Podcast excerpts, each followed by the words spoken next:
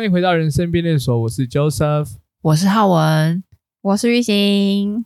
有人开场的感觉真好，真好。Yeah, back, 欢迎乔瑟夫，yeah, 欢迎欢迎欢迎，Come back stage 是，是这样吗？回归舞台，好好想你啊！魔幻舞台。而且就是今天，大家有没有发现？今天哎，我觉得应该这两天吧，变得很冷哎。就是我穿冬天的外套了，大家有什么感觉？明显感受到这个温度的差距。至少你在台北可以明显的感受到。我不知道中南部的朋友大概是什么感觉了。哎、哦，我有听说，就是上个周，哎，我们应该是周日的时候就转凉了嘛。哦、然后我有听说周日在那个高雄看展的朋友说热爆。热爆，那他们还没有办法感受到这个凉意。哦、没错，但是我真的觉得有凉哎、欸，我还以为要一路就是热到圣诞节，怎么可能？台湾怎么可能？圣诞节这个日子是不会热的，台湾就没有四季啊，台湾应该只有两季吧？就是你知道，就是冬跟夏这样。可是，是啦，是啦。对台，可是我觉得其实冬也没有到很，就是很也没有到很冷啦，就是一个很舒服的温度。可能我今天有的人比较喜欢冬天啊，就是凉凉的天气。我就是，而且我喜欢冬天的原因是因为穿可以，我就是穿搭可以很多样化。我猜小时候也喜欢冬天，这个这个理由非常可以支持，就是冬天的穿搭会比较多变化一点。对，我觉得挺好的。是，那乔瑟夫呢？你是吗？你喜欢夏天？我猜你喜欢冬天比较多一点点。我觉得应该也算是，但其实很大原因就是刚刚雨欣讲的这个，就是觉得衣服上的搭配可以比较有变化一些，是吗？对，因为很多人都是这样哎、欸。对啊，因为夏天就是你真的就是热到只能穿不住啊，短裤凉鞋啊，啊，就是像我这样子 没有在 care 的人。不是，我以为肥宅的好借口。我以为乔瑟夫他的点是他喜欢冬天，是因为冬天可以找人取暖，就特别暖。冬天空虚寂寞觉得冷的部分，这个可能是第二个理由。这可能是第二个理由。就是你们有没有这种感觉？就是冬天特别想要暖一下，就是不知道为什么，就是冬天一个人，就是真的空虚。那那句话怎么来着？空虚寂寞觉得冷啊！对对对，空虚寂寞觉得冷，就是冬天就是那种风突然这样子来一下，就觉得啊，怎么这么冷这样啊？有有有有，如果有一个人帮你挡着风，那种感觉，呜！所以，呜呃，你有没有站在比你高的人的后面就好了？靠腰，你 什么了？你说邻居吗？就前面的邻居吗？我站在前面的邻居这样，对对对，哎，等一下，挡一下，白痴哦，no。我上次不知道跟谁讲的这个话题，然后就是说，嗯、哦，如果就是你就是情侣的话，在那个睡觉的时候，冬天就有人抱着很温暖，就是像一个那个暖暖手宝还是什么。然后我就心想说，哦，好像蛮有道理。然后旁边就有一个很煞风景的的的朋友就说，哦，我跟你推荐电毯啦，电毯真的很好用，你不需要就是有人抱，你就可以很暖，还热到你起来。我就整个就是 原本那个粉红泡泡已经在这慢慢升升升上，哦，好像情侣这这一块真的很不错，很 nice。就突然他就给我一个电毯电毯炮击，我就瞬间吓。醒醒吧，你不需要。我瞬间想说，我觉得确实啊，买个电毯机就可以了。说说实在的，你们不会喜欢，就是就算睡双人床，不会想要有两床被子。睡双人床有两床被子。哦如果是我，我完全赞成这件事情哎、欸。对啊，一个人盖一床才爽啊！不行，我支持两个人一床一床被子。啊、什么？啊、我我们支持一一床 多被。不是啊，你这样子这样子就很像室友啊，就是隔壁桌他们不认识的、啊。哪有？啊、我姐跟我姐夫他们也是用一人一床啊。我是觉得这样比较不会彼此打扰到，然后比如说冬天这种情境啊，就是你就知道，就是被子外面已经很冷了。那这时候如果有人刚好，比如说就是两两个人睡在一起，然后一个人上厕所，脚打开一下，超凉。对啊，风就灌进来，然后你真的会被电，很不爽哎，很危险的。然后还有这种啊习惯性的问题，比如说玉兴一年四季都要盖冬被，然后我就是热的要死，我要盖凉被，那怎么办？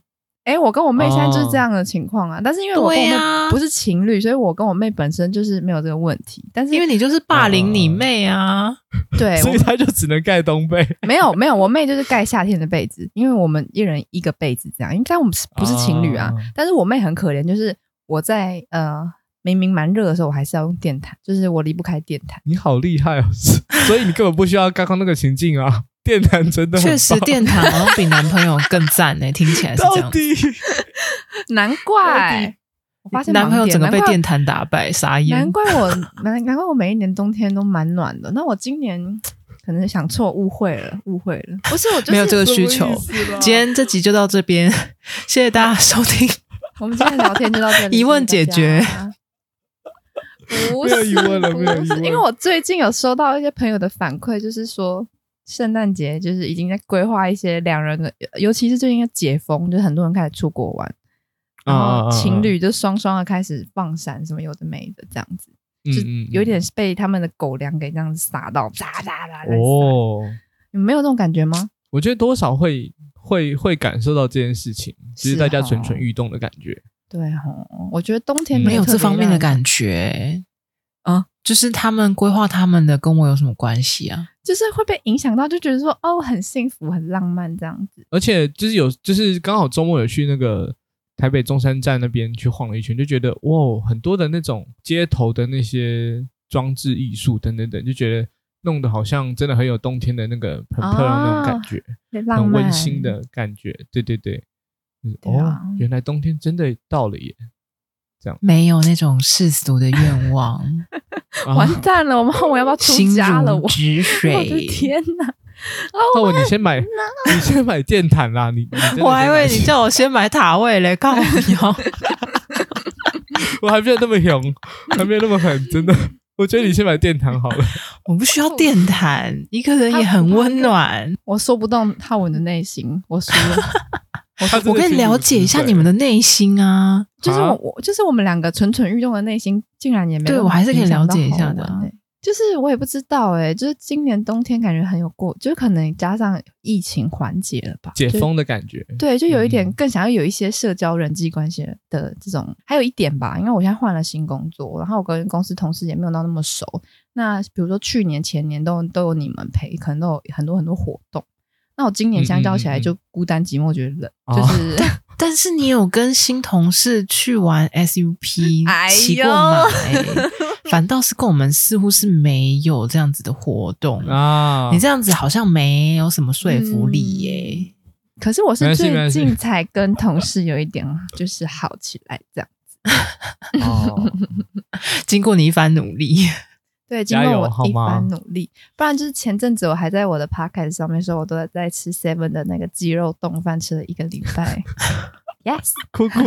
Yes，哭哭。现在已经开始好转了啦，但是我觉得冬天在这个谈恋爱季节，对、嗯、我觉得，哎哎哎，是。我们试想一下，就是因为我那天就是不知道收到谁的，就是要结婚的讯息，我就说哦，恭喜恭喜这样。然后他们是一个爱情长跑大概五六年的情侣，然后要结婚。然后心里在想说，到底是什么环节让他们想结婚？嗯、我觉得以对我自己来讲好了，我觉得五六年我可以不用结吧。就是我们五六年都已经这样了，那我们继续这样也很好啊。我们干嘛结？我是这样。最现在人好像越来越多人会有这种想法，就是如果关系一直都。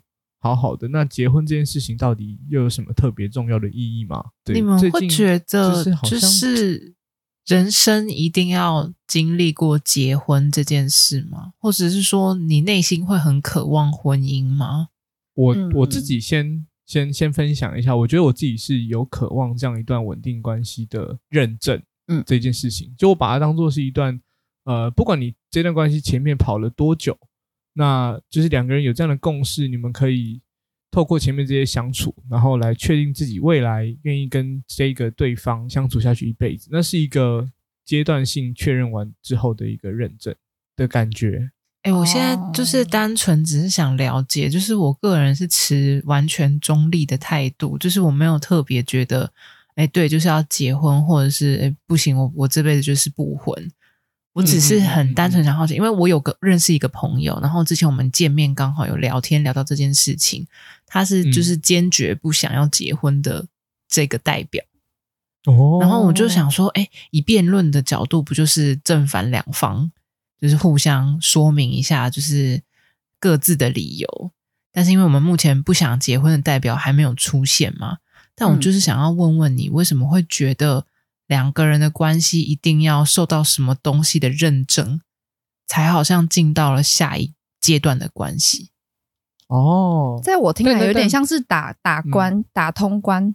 然后给你一个证书的感觉，对啊，就是那张纸代表了什么意义吗？哦，哎，那在分享这个之前，先听听看那个玉心的感受。嗯，我自己本身我以前是持着就是不结婚的，因为我觉得没有必要结婚，因为结婚我认为是呃对小孩负责，所以我们需要那个公正效力，但是我不想要小孩啊。所以我不，我就觉得我不用结婚，我可以两个人就可以相处，这样很好，很好的这样过下去。所以我一直还是保持这种想法，嗯、但是未来会不会有改变的这种想法，我还不知道。起码现在是还没有。哦，所以某种程度，其实玉兴也算是一个刚刚讲的这个反方的这个代表。嗯，我认为如果我没有小孩的情况下，我不需要那个那个证来保障我的一些权利，嗯嗯之类的。嗯嗯，对啊，因为我自己会觉得是说，是这样，听起来挺有道理的。但我只是会觉得，其实结婚之后，我觉得很多事情变成是两个家庭的事情。我总觉得它是一个权利跟义务的保障，至少在民法上面，它是类似这样的概念。但但你刚刚只要一点出，就是结婚了就变成两个家庭的事，这件事情突然就变得好不吸引人了。我觉得这个是扣分项，哎，感觉很麻烦。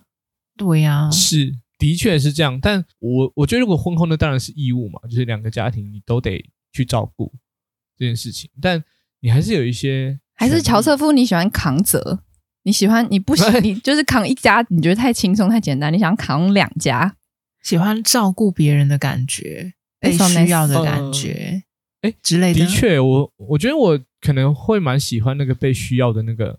感受总觉得这个感觉有点像是哦，我真的很确认他真的是需要我的，就是我们在未来的人生道路上会彼此这样子扶持下去。哦，大概懂，就是乔瑟夫一直以来好像都是他真的像人吧，人这两个字就是需要一个就是两方扶持，一加一可以更好的那种感觉。对吧？哦，有一点这个味道在。后来其实有认知到另外一件事情是，婚姻这件事情就保障了很多，就是双方的这些权利义务。那当然也会在，比如说你会找到一个合适的伴侣，这是很完美理想的情况底下，那这个人可以在很多重要的时刻去跟你一起共同决定一些，就是你们两个在婚姻里面共同未来的方向，包含了最后要不要让你。呃，放弃急救这件事情，对，你会找，就是如果可以的话，会，我会觉得说有另一半，然后他真的很懂你，然后会帮你在那个关键时刻，你没有办法，你我自己躺在那个加护病房插着呼吸器的时候，他、oh. 他会知道我应该要做什么样子的选择。哎，这个也是有让我就是长大之后有一点点改观，就是觉得说好像也是要找一个人，就是陪我往下走一辈子的那个人，因为。我不想要我老了的时候，我还要请我妹照。如果我生病的话，我妹可能有家庭，那她还有可能还要照顾我，或者是她必须要，嗯嗯嗯嗯、或者是我其他亲戚要另外再来照顾我。我可能嗯嗯有某些时段就是必须需要别人的时候，我没办法自己一个人说完成就完成。所以这件事情我那是就是有一点点就是改呃让我改观，就是说哦，其实我也是有一个人做不到的时候。需要有别人帮助我，嗯、或者是别人跟着我一起走过那一段的感觉。对啊，这个我就有点听不懂了耶。嘿，我觉得你们两个讲的是不同的事情。乔瑟夫刚刚讲的是，你刚刚说什么来着？你刚刚是说有人有一个懂你的人，可以在一些重要的时刻帮你做一些决定，就是、比如说。对对对，比如说签这个放弃急救的同意书这种的，那我听起来感觉上也除了就是你刚刚有讲到，你可能是想要照顾人跟被别人依赖，你也想要有一个人可以依赖他，听起来是这样没错吗？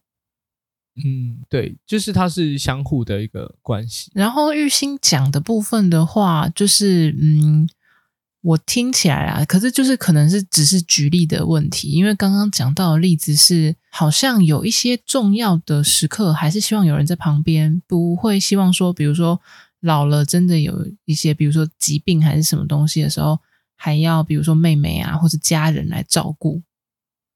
嗯。那我觉得玉兴的这个问题是不是先找好一些方案就可以了？比如说时间到了，自己先住进一些老人院啊，还是做什么的？就是好像不需要找一个人哦，特别来做这件事啊。其实它总的来说，它不算是一个。我为了因为这件事情，所以我觉得可以找一个人陪我，就是他是一个加分项。其实，在我整个人生中，是会有会有一个人，他可能陪我游山玩水，或者陪我经历酸甜苦辣各种等等的。但是，他也能在我生病的时候照顾我，或者是在我难过的时候陪伴我。就不是说哦，生病的时候他才出现，然后不生病的时候他 say no 这样。就不在 看护，也不是这样，就是他其实是一个，就是他就是一个长期伴侣，就是我们就是无时无刻就是也是有点像乔瑟夫这样互相彼此依赖。那他需要我的时候，他需要我的时候，我照顾他；我需要他的时候，他照顾我，就这样。因为我听起来啊，这大部分都不需要婚姻这个事情就可以做到，欸，诶比方说啦，比方说你们都能够找到呃生命中的长期伴侣，然后、嗯、似乎就是除了刚刚曹师傅讲需要签署一些东西，需要一定程度的法律的权权利才能做到的事情以外，嗯、其他事情都没有问题啊。然后至于法律的这个层面的问题的话，我觉得其实你可以自己做决定啊。现在不是很多人也会自己先规划好这些事情。然后自己都先签好啊，嗯、一些生前的什么什么怎样怎样的同意书。可是我觉得，我觉得这个出发点在于，就是你一个人可以过得很好，所以会有这个出发点。但是我就最近会觉得是说，如果有一个人陪你一起规划未来这件事情，就不论是你们是不是结婚，然后一起规划买了一个房子，或是或者是结了婚之后一起养了一一些宠物等等的，它像是一个我不知道哎、欸，成长历程吗？就不太像是我，我觉得是。呃、可是玉兴刚刚讲的这些内容都不一定需要婚姻。呃，买房子要，如果买房子没有婚姻的话，你就会很危险啊。就是，就是除非一个人他愿意出全部的钱，或者是登记你们两个人的名字啊。没有结婚不能登记两个人名字啊？可以吧？不行。哎、欸，这事情我还真的真的不知道。要结了婚才是共同财产。哦，应该可以诶、欸欸。玉兴现在是法律人哦。我记得，那你明天帮我问一下老师，我觉得是可以的吧？我忘记了，我我好像是好像是营业登记才开，我我我要去查一下。但是我记得蛮多东西就是保障，就是夫妻，嗯、呃，比如说。双方的权利，所以如果没有，可是你知道这件事情就复杂了，就是这件事情是保障还是是一个缺点？这件这个有待商榷。你讲的是保障还是枷锁？是不是？如果你们很相爱的话，我当然可以，就是哦，我来出啊，就没没没关没关系，或者是啊、哦，我因为我相信你，所以我钱给你，我信任你。那如果真的某一天你们谈崩了，你的那些钱就他可以翻脸、啊。我我先随便乱假设，就是如果是你才是那个很有钱的那一方。这对你来讲不一定是保障，嗯、而是某种程度上的损失。我不确定，不看程度嘛，因为我不确定实际上的状况怎样，这是一个假设性的问题。因为我猜，就是正常的情况下，应该就是我们如果想要一起规划一个房子，那我们就是一起可能存个头期款，然后再一起背房贷。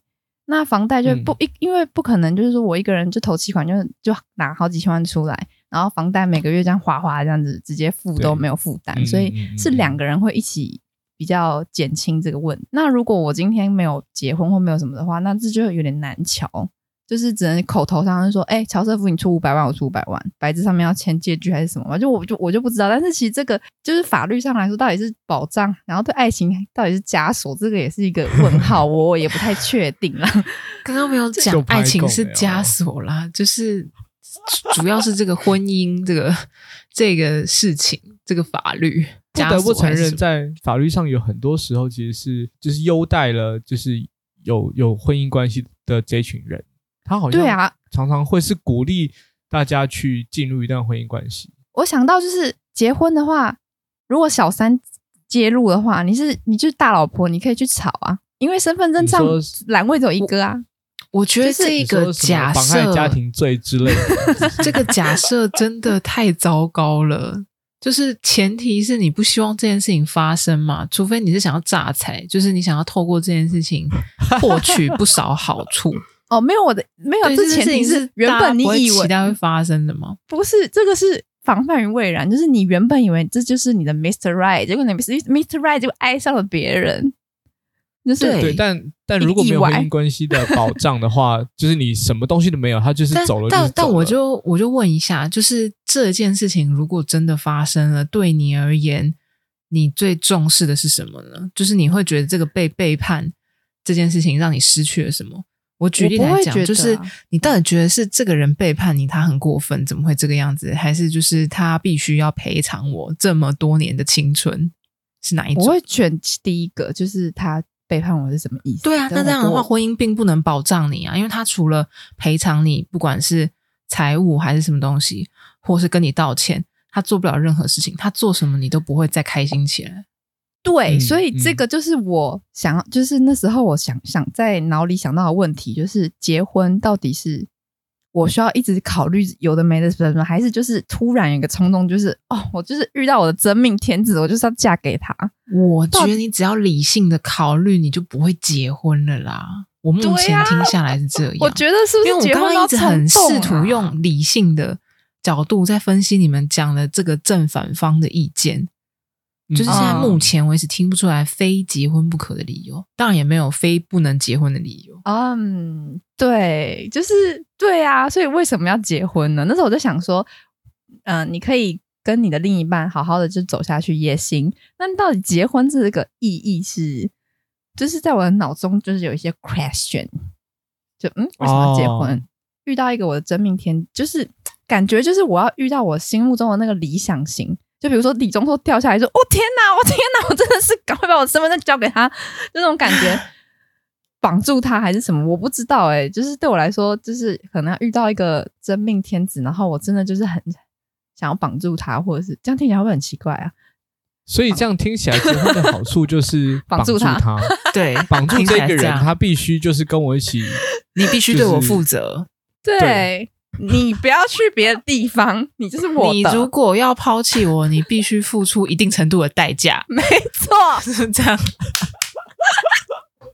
我怎么听起来这件事情变得很不神圣，跟你想象不一样，是吗？对，但它听起来很合理。它就是这么合理呀。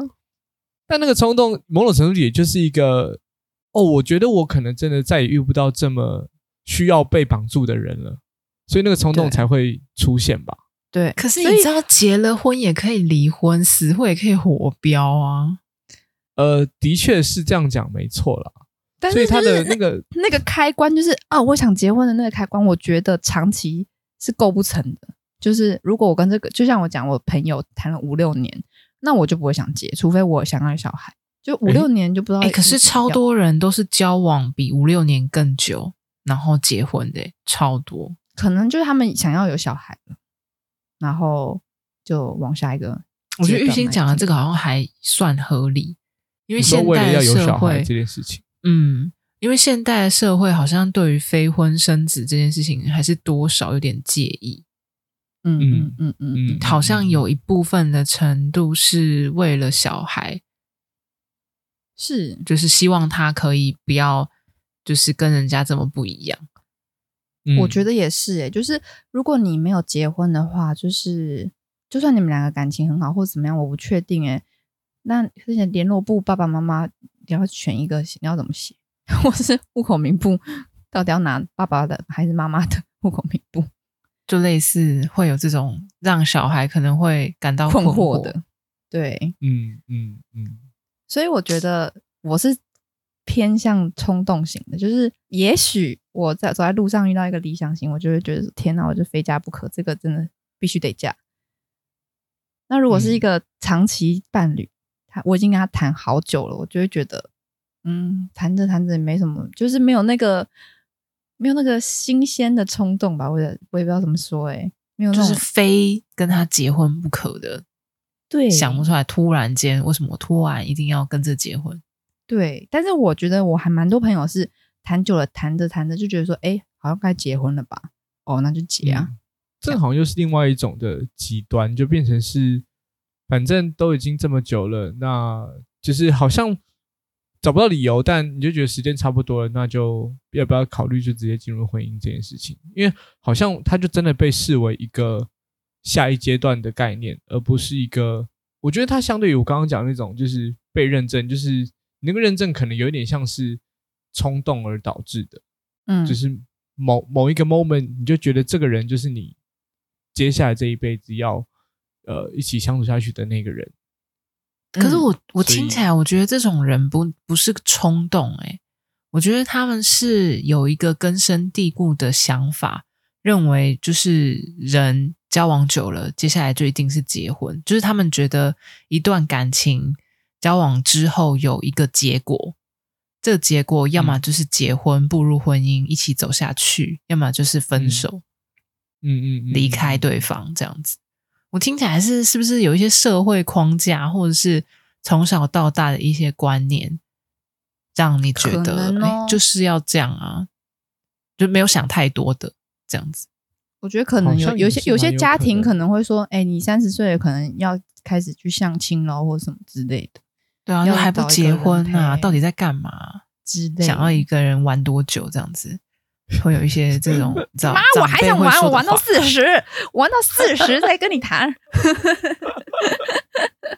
妈，你现在就把遗产通通都签给我，我现在就结。哎，我真的有这样听说的，哎，就是有朋友是为了继承遗产所以结婚的。哦。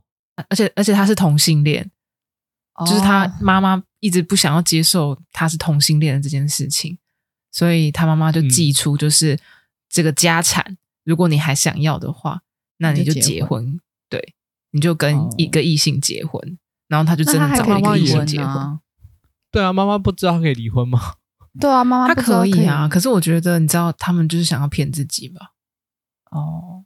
哦，我就想说，你会不会这样就正常？你可能只是没试过，你怎么知道你就一定不喜欢就是异性结婚？嗯、你你也可能可能你结婚了，你就会感受到婚姻的好之类的，可能就是想要给他跨出第一步之类的吧，之类的。有跟异性相处呢？我有一个朋友是他呃，为了要别的国籍，他就去美国找美国人结婚，这样。然后他跟那个美国人，那那美国人是。就是可能他有认识吗？有有认识啊，有认识啊。然后他们就是有些美国人可能觉得没差，就是哦，你要你要这个身份啊，那那就结啊，就相处几年，然后可能就可以拿到公民证或什么，或者是我记得超酷诶，真的还很多人就是会。你们想想看，如果有人就跟你讲说想要跟你结婚，然后因为他想要有台湾国籍，你们 OK 吗？不是，但是我觉得他们应该不会直接讲，他们会先跟你谈，他们会谈恋爱，但是他们不会骗对方，就是他们不会直接明讲，就说：“哎、欸，我我我想要跟你交往，就是为了你的国籍。”应该还是会讲欺骗对方，这很这更不 OK 哎、欸。不是、啊，但但，他们还是有欺骗，还是有相处的啊。他们还是有，他们还是有相处的吧？只是他的结果是，或许他装的很好。不是，你们可以接受有一个人跟你交往，嗯、然后。就是跟你求婚，就步入婚姻，然后你意外得知他就是为了这个身份，这听起来超狗血的，嗯，是不是哪个八点档抄来的啊？但是我觉得他不是一个，他不是一个，嗯，怎么说？骗的钱不是一个主因吧？它只是一个附带的附加好处吧？对，有点像，就是呃，我的朋友他可能就是他就是。想要嫁给外国人，他可能就是想要在美国生活，所以他就是、嗯、无论如何他都想要当美呃，就是在美国生活。那在美国生活，你只要没有在那边工作，或是没有在那边上课，那你就是只能找那边的人嫁了，谈个感情。可是我觉得，嗯、我觉得这这很不 OK 哎，但很其实挺多人这样的。对，可是我觉得听起来很、嗯、很合理啊，因为他就是想要就是有其他的国籍这件事情，所以。他预设他就是要找外国人来，就是进入一段婚姻这件事情，但他也一定会找他喜欢的外国人吧？他也不是随便找，只是他就是直接放弃他原本国籍的市场这件事情而已啊。我觉得这是在利用别人啊。就是如果你是因为你想要就是出国，然后在美国生活定居，然后你才选择跟一个人交往或结婚的话，我觉得这个很不单纯诶、欸。就是但他可能他的因为爱情或是什么缘故。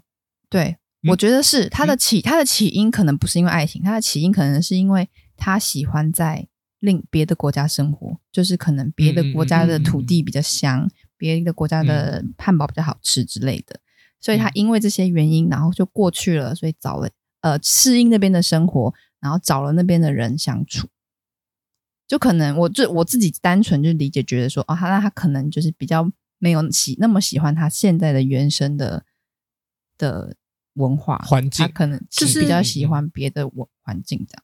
对，因为就算是乔瑟夫刚刚讲的例子，就是比如说我从小的梦想就是。去美国生活，住在美国，当个美国人。假设是这样好了，嗯嗯嗯。然后实现这个梦想有很多达成的手段啊，我不一定一定要去找一个外国人结婚，我才能做到。我也可以像刚刚玉兴讲的，你可能是用工作的关系过去，就是这件事情结婚是最简单的，正道的。然后你偏要用这种捷径的方式，我觉得，所以我刚才会觉得这乍听之下很不 OK 耶。哎，但我觉得，其实或许就是这个人他有尝试了，或许他家里根本没有钱可以让他出国念书，或者是他根本没有那个能力可以到呃，就是国外工作去去工作，所以他最后选择的方式就是我我我依旧有那个梦想，所以我就是只选择那个国籍的人来交往，因为他可以最快。呃对，最快，但但同时，就是他根本选不到，就是他觉得 OK 的对象，就是人家根本也看不上他，所以他这这个梦想他就一直没有办法实现。但如果他真的就是找到了这个人，然后也也愿意跟他这样做，那他不就还是用了一个他很努力的方式去做到他想要达到的梦想？我我刚刚讲的可能比较偏重这个事情对对方来讲不公平，因为你是带有某种目的性的跟他交往，然后跟他结婚。那这件事情，可是我觉得这件事情对双方来讲都是有坏处的。就是刚刚比较偏重于讲，就是你这样子就是对对方不好，因为你思想不单纯。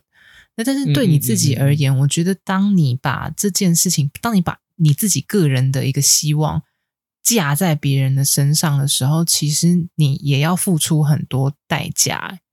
就是比如说，你不能够，就是比如说忤逆他。就是你一定要想办法，嗯、想尽一切方法让他跟你结婚，让他愿意跟你步入婚姻，或者然后真的结婚了。如果假设对，就是假设他真的不是来诈婚的，他是真的是想要好好经营这段感情，就是你就、嗯、你就你就矮人一截的感觉吗？应该这样讲。嗯，其实就是因为同时刚刚有讲到婚姻是，就是你有权利与义务。就是如果你真的想要好好经营这段婚姻的话，你也一定是要付出一定程度的代价。对，那就是你可以一辈子都开开心心的付出这些代价吗？嗯，呃，我觉得这很重要，哎，这超重要的。就是结婚就是要一辈子开开心心的，我觉得这这个才有结婚的意义。对，那或许其实对他来说，开心就是在于那个在美国生活，在那个地方生活就是开心，所以他可以付出一切的。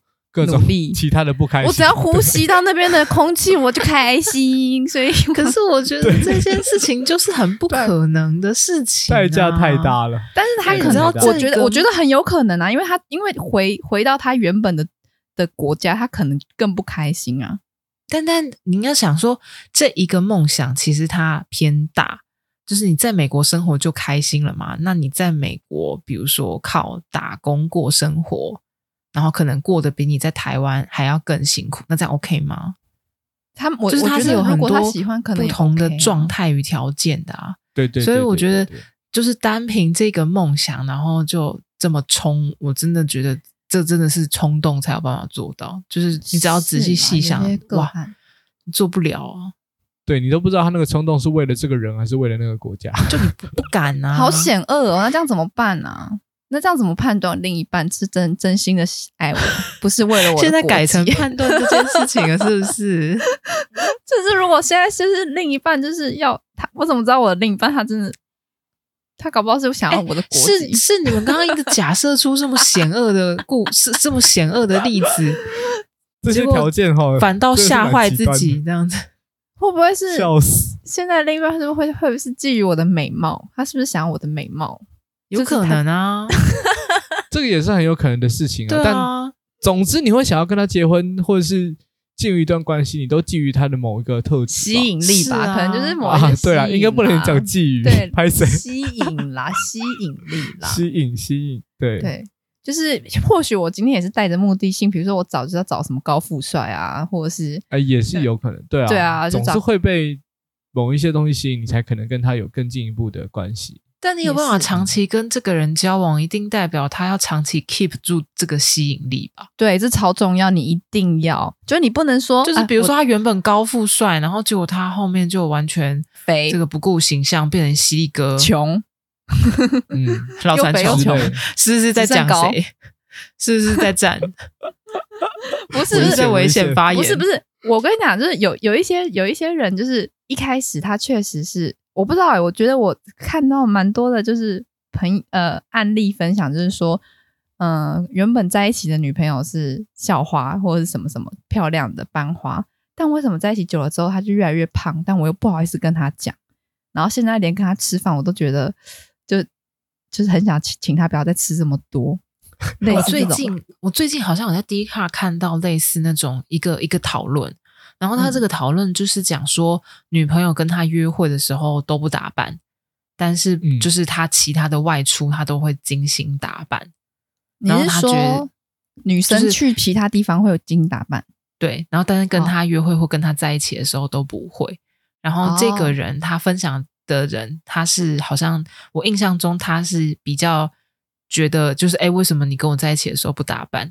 但是有另外一个反方说法，就是觉得哦，这样子才好啊，他把你当自己人就是之类的，就是有两派完全不同的说法。这个讨论也还蛮有趣。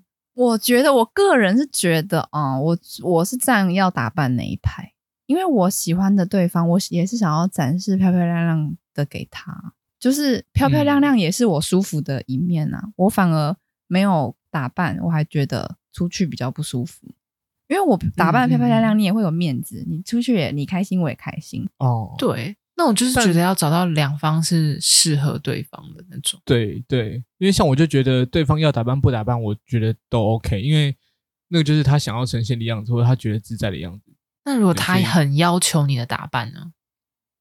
就是你是不不呃，呃你是不规定对方的人，可是如果对方强烈的要求你要打扮，然后甚至是比如说他会嫌弃你的装扮。就比如今天约会，然后就说你就穿这样啊，或者说你、uh, 你这个搭配是什么概念？造型老师，好凶，凶凶凶！好，可能可能我也会愿意配合某种程度他的要求，可是你不能配合一辈子吧？对，而且我觉得好累哦。还有另外一件事情，其实我更觉得这这种状况可能会难难面对的是，我觉得。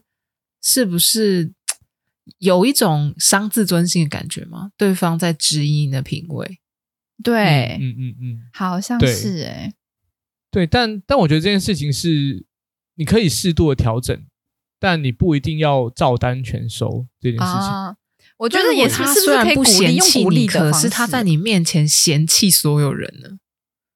就是比如说，所有人是就是你你们两个想想看，就是比如说，他虽然都不管你穿什么，他从来没有讲过你的穿着，嗯，可是他自己本身是一个超级在意穿搭的人，嗯、任何一个小细节都不放过。嗯、然后他会嫌弃别人的是，比如说你们的共同朋友，然后就说：“哎、欸，那个叉叉叉，他今天不这样子穿好难看，感觉很胖。哦”然后就是一直嫌弃，就比如说路人也也一直讲讲评路人。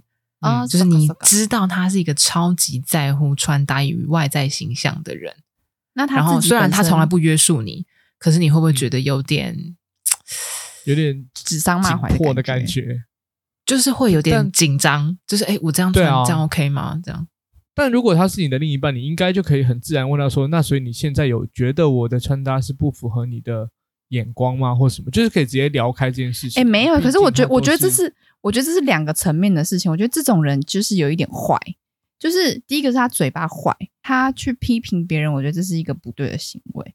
然后如果他很在意，如果他自己会打扮，然后他很在意另一半，那我觉得他用这种应该要找也在意的另一半。对，他用这种反 讽法是很不对的。就然后你，然后如果他又做出了一个行为，就比如说哦，没关系啊，你不打扮怎样都好看，那我就觉得靠更虚伪，就是再加一层罪名上去，就是他先乱批评别人，然后又有让人家有点。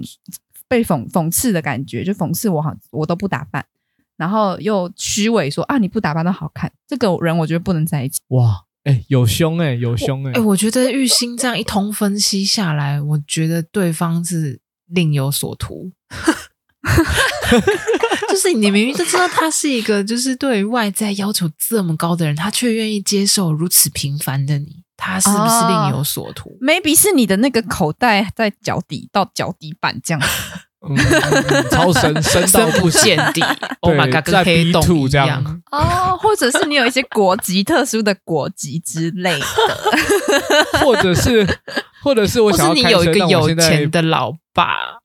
嗯，对，没错，就是你怎么样，我都爱你。你怎么样？因为你后面，我爱你后，我爱我爱的是你后面的江山。你怎么样？我不在乎你的 B two。嗯嗯嗯嗯嗯嗯。哎，这样听起来是可以当一个判断依据的。我觉得大家可以当把这个当参考值。如果你的另一半就东嫌西嫌，什么都嫌，对，然后但是又爱你爱的要命，你可以。判断一下他到底图你图的是你什么？我想要知道这个是常态分布里面的吗？就是能够碰到一个就是这种状态的人有多少？哎、欸，但我真的觉得这个一个被无条件爱你爱到不行的，就是状况有多少？这真的很难呢。就是你听起来就是这两个价值观完全不一样啊。那那到底要怎么样子好好的呃？就是相处这这件事情，没有啊，他们价值观没有不一样啊。一个要他的只，一个只需要他的 money，那一个有 money，所以他们价值观是 match，是这样吗？哦、是这样吗？啊、可是可是他就是会，比如说就是看不惯另一半的某一些地方，他不在乎啊，因为他这个人这种人，他结果论的，我要的是 money，所以我中间你怎么样，我我没关系，你只要给我 money，我结果有到。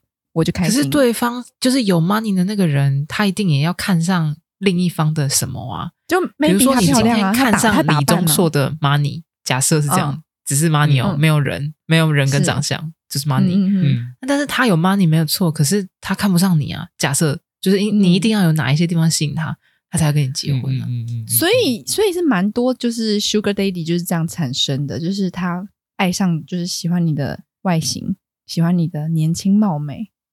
或者是啥的，嗯、我有 money，你有貌美，所以我们两个 match 之类哦，这有点像就是各取所需的概念了。是，可是我感觉以貌美这件事情不会长久吧？你有办法貌美一辈子吗？它应该是短短期的，就是对呀，欢快了，欢娱乐欢快这样，欢快。这真的是扯远了，这真的是扯远，就这个可能跟婚姻比较没有关系。对啊，这扯，这是感情的一些，就是感情，就是。就是走在感情路上，总是会有一些小插曲嘛。嗯、就是你会跌跌撞撞遇到一些你曾经喜呃，可能是前任，可能是之后或者什么走一辈子随便，可能反正你就看越多人，你就会越知道你自己喜欢的是什么样类型的人。嗯，因为我有就是一个跟一个朋友聊天，然后他是在讲他朋友的故事，然后他朋友。呃，再婚过了，所以他有第一段婚姻已经离婚了，然后跟现在正处在一段婚姻，正在考虑要不要离婚。然后他这两段婚姻交往的对象，哎、哦，我也不知道算不算有经验。以现在来讲，不知道这个平均值这个落在就一个人平一年一个人一生可以结三次婚，没有啦，开玩笑，你有三次可以改名字，跟鲑鱼一样，开玩笑，开玩笑，请继续说，鲑鱼。对，然后他这两个就是两任的对象差异性非常的大，就是第一任的对象跟他个人的个性是蛮契合的，就是、嗯、呃，我只不要讲个性，我不知道个性怎么样，应该是反正我听到是兴趣非常契合，好，兴趣跟自己就是个人外显的一些状态，比如说可能两个人都是比较活泼外向的人，嗯、然后他们都很喜欢探索不同的事情。喜欢体验不一样的东西。嗯嗯嗯嗯嗯，对。那但是他们因故就就就就离婚了，这样子。然后他离婚之后找了下一任，截然不同。下一任是非常稳定，然后比较偏内向，然后兴趣很少，但是很固定的人。然后他那时候跟这个对象结婚，是因为觉得这个对象可能可以给他另一个对象没有办法给他的，因为他那时候觉得他想要这个安全感跟稳定。嗯，他那时候觉得这件事情是有点。哦哦哦，但是我觉得应该结婚下去，用他不是说，对他刚刚有讲嘛，他第二任目前也在考虑是不是要离婚，就是又发现这样好像。就是虽然他们很互补，就是刚刚前面讲的是找一个就是很相像的人，最后还是没有办法磨合成功就离婚。然后第二个他已经找了他觉得可以互补，给了他当时他想要的那些安全感跟稳定的感觉，但是相处久了之后又发现，哎，他们真的太不一样了。就是比如说他们没有共同的话题，你就是聊不来，就是没有那种就是说不聊不完的甜，嗯。嗯，对，然后他又开始觉得，哎，好像不合，彼此也无法走进对方的兴趣世界，真的找不到任何一点的共同点，嗯、又开始在这一段婚姻里面感到，哦，我明明就结婚了，我们是两个人，可是为什么我还是觉得很寂寞？嗯，没有，他就是这个朋友，这个朋友就是冲冲动过了头。哎，我也不确定哎，因为我觉得他这个案例特殊的是。其实他并不是一定要结婚的人，他，他对于婚姻是可有可无的人。但他第一段婚姻是对方 非常强烈的希望可以结婚，哦，所以他就觉得，那你想要，那我就可以给你，因为我我没有差。嗯嗯，他就是抱持的这种态度。那第二段婚姻呢？第二任婚姻是对方是就是那种很从小就觉得，哎，时间到现在几岁几岁，我就应该要就是成家立业。哦，所以自然而然的就会就是，那我们结婚吧，这种类型。所以他他也愿意在第二段的时候，就是就是给对方这个婚姻的承诺。对，因为他那时候也觉得啊，对你就是我，就是目前就是至少就是这是我现在渴望的那种人。然后你又、嗯、又跟我说，哎，我觉得我年纪也差不多到了，差不多应该要成家立业要结婚了，那我们结婚吧。然后他当下也没有认为就这件事情不可以，他没有因为上一段婚姻被婚姻这件事情感到恐惧，嗯嗯，对，那他又答应了，他就又结婚了，但是现在又觉得，哎，好像也不是这么可以。那那从头到尾，他到底自己对婚姻的态度，真的有这么样的无所谓吗？他本身对感情有没有？又经历了，又经历了第二次，他到底知不知道自己要的是什么？要或不要这件事？他会不会其实也很迷惘啊？我觉得是诶、欸，就是如果你没有先仔细思考过这件事情的话，确实蛮有可能会后悔的。对啊，嗯。所以其实这样纵观来说，思考过深，可能也结不了婚哦。真的，到底怎么办呢？好难、哦。但那就很好啊，就你还是有个决定啊，而且你很确定自己就是不想结婚这件事情啊。但是我觉得思考还是必然，必须要有，不然就真的会遇到一个窘境。对啊，你没有经历过这些，你根本没有办法得出这样的结论。没错，我也不知道哎、欸，因为其实你好像也不是不能付出这个做错决定的代价，也也不知道是会发生什么事情。嗯欸、但，但后后后来，我有就是听说一些朋友在讨论，就是真的在婚姻市场里面，就是离过婚的人，好像就真的比较更容易结婚，被大家觉得，哎，就是会不会有什么其他的状况，会多考量。许多哦，对对，所以他他其实也是有一点点的代价，负负分的，就是别人可能会说，哎，你有离过婚了，为什么？嗯，之类的，可能会有这样的状况。就是分个手，你可能觉得还好，但是离婚就觉得，嗯，有点小严重的感觉，跟离职原因一样，必问。嗯嗯，哎，你为什么要离开上一家公司？好像是，而且怕你是一个渣男，而且你这样子，就是其实我觉得应该。多少大家后面的择偶条件还是会问说，哎，你离过婚？那然后你的你问的那个对象，他就变成说，那你前妻跟你是怎么之前的就之嗯嗯我们平常聊都是前女友啊，就变前妻，就觉得哎，好像有点怪怪。到底为什么你们会最后婚姻走不下去这件事情？那其实就会有很多各种不同的解读，包含了你可能会不会太冲动，你没有想清楚就结婚，那或者是说，就是你在婚姻中是扮演呃怎样的角色，你没有办法好好维持一段婚姻的这件事情，所以就会让大家对于离婚这件事情有一点问号，他也不是，他也不一定是打叉，只是会有更多的疑问要去厘清。嗯。那这样子的话，我还蛮好奇的，就是目前听下来，就是如果大家还没有改变心意的话。听起来应该是乔瑟夫是比较偏向于应该要结婚的吗？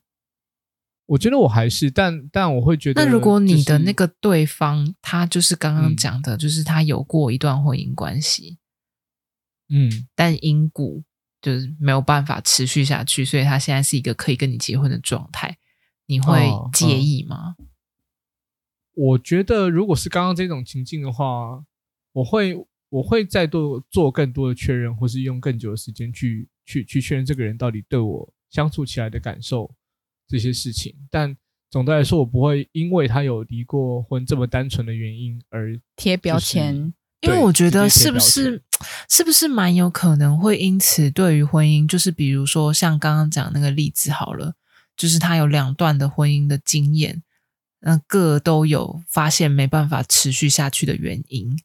maybe 他就像我们刚刚讲的，他开始思考这一件事情，因为确实，我朋友的朋友他现在也在想说，那是不是真的一定要结婚这件事情？然后他的想法是偏向，如果他真的没有办法持续现在这段婚姻的话，那他可能不会再结婚了。就是如果真的离开了这个人，他不会再想要再结婚了，他会有新的想法，就是他改变了他自己原本的想法，原本从可有可无，然后变成他，我觉得不一定哎、欸，嗯，他有可能又要第三任，然后又又。就又陷下去了，这是有可能的。我的意思是说，嗯、就是如果刚刚讲的那个例子的状况，嗯、然后乔瑟夫目目前碰到的新对象，随便乱讲啊，有一个全新的对象，嗯、虚拟的人，然后他有刚刚讲的那种经历，就是他有前面有两段，就是失呃不算失败，不要讲失败，就是有两个婚姻经验，对，有有结束了两段婚姻关系，然后他其实他跟你也都很好。各种状况都不错，嗯、但是当你们讨论到结婚这件事情的时候，他因此很犹豫，他不确定这件事情是不是对的。哦，嗯嗯嗯、那就是双方要再、哦、双方要再多沟通讨论一下。啊、就如果你有你有犹豫，但是因为我就，就如果他因为这种犹豫，然后跟你讲说，我们是不是要再考虑一下？我觉得是合理的、啊，因为毕竟他。就是我觉得是可以理解的，啊，但啊但有可能那个状况就会是，当他还在犹豫的时候，我们搞搞不好还没交往，然后就会聊到这些东西的话，我可能就会在考虑到底要不要跟这样的人交往，因为他可能真的没有办法跟我走到我想要走的那那一个地方，预期没办法，对啊，对啊，因为我总觉得你经历过更多的事情，或是年纪等等等很多东西，你会。对自己要什么这些更加的清楚，所以在在这种状况底下，你可以在开始之前去防范于未然。理论上，你应该要可以做到这件事情。如果你有就是相关的一些经验跟足够的呃认知，可以去判断的话，对。那如果他就是温真菱呢？那就他是天才，他是你的天才，就是玉兴的李钟硕。你的温真好，那我愿意，我愿意先跟他结婚，然后他离婚。对，我愿意。没有，为什么要离婚？你就是把他绑住啊！你就是他最后一任啊。有可能，但但他也有可能会遇到前面的那个状况。对，就是就是遇到再说嘛。我们我们就先当我们都是最后一个，我们都当我们是最后一个。我们会一先不要想就是离婚，我们先想我们葬一起葬在哪里。我们想一些浪漫的。好，好好好好好。对啊，温贞菱的话绝对 OK 啊，没有问题。就是理想型啊，你遇到我就讲的那个冲动。如果我真的遇到我的理想型，我为何不结？我拜托你结，求求你嫁娶我吧！我，但是这种人真的是，到底是我们要主动去找我们这种天，就天菜好找吗？我觉得现在我也是一个问号。嗯，我 我觉得肯定是不好找的啊，但是你也不能保证说他会不会突然间有一天就出现，这也是有可能。对对，所以所以你。你只能越就是越往自己呃，越知道自己要什么，所以你对对对对对，越去那个地方找那类人，我觉得是最快的。嗯嗯嗯嗯，先准备好表格，资料都备妥，我资料都备好了，我资料都备齐了，我我就翻译成各国语言。他说 yes，你直接寄过去好了，你觉得怎么样？资料都准备好啦。对，随时准备好冲动的本钱，没错，嗯、立刻就冲动一波就结。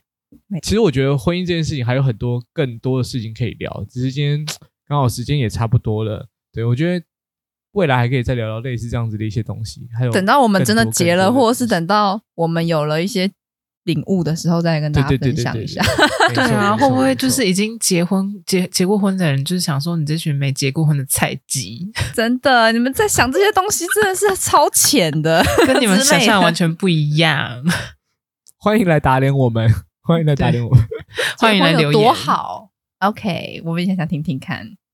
好的，好的，那今天时间也差不多了，那今天节目就到这里喽，大家拜拜，拜拜。拜拜。Hello，我是玉兴，又到了我们的宣传时间，快到一百集啦！我们想要做一个小活动，就是公开征稿，收集我们听众朋友的来信。欢迎你寄到我们的 IG 小盒子，或者是 YouTube 讯息，我们会在一百集的时候回答你的问题哦。感谢您收听今天的人生变电所，欢迎订阅我们的 Podcast，记得给我们五星好评，或是在 Apple Podcast 底下留言跟我们互动哦。如果你还没有加入我们的 IG，请在 IG 上搜寻“人生变电所”，关注我们最新的资讯。下周同一时间再见喽！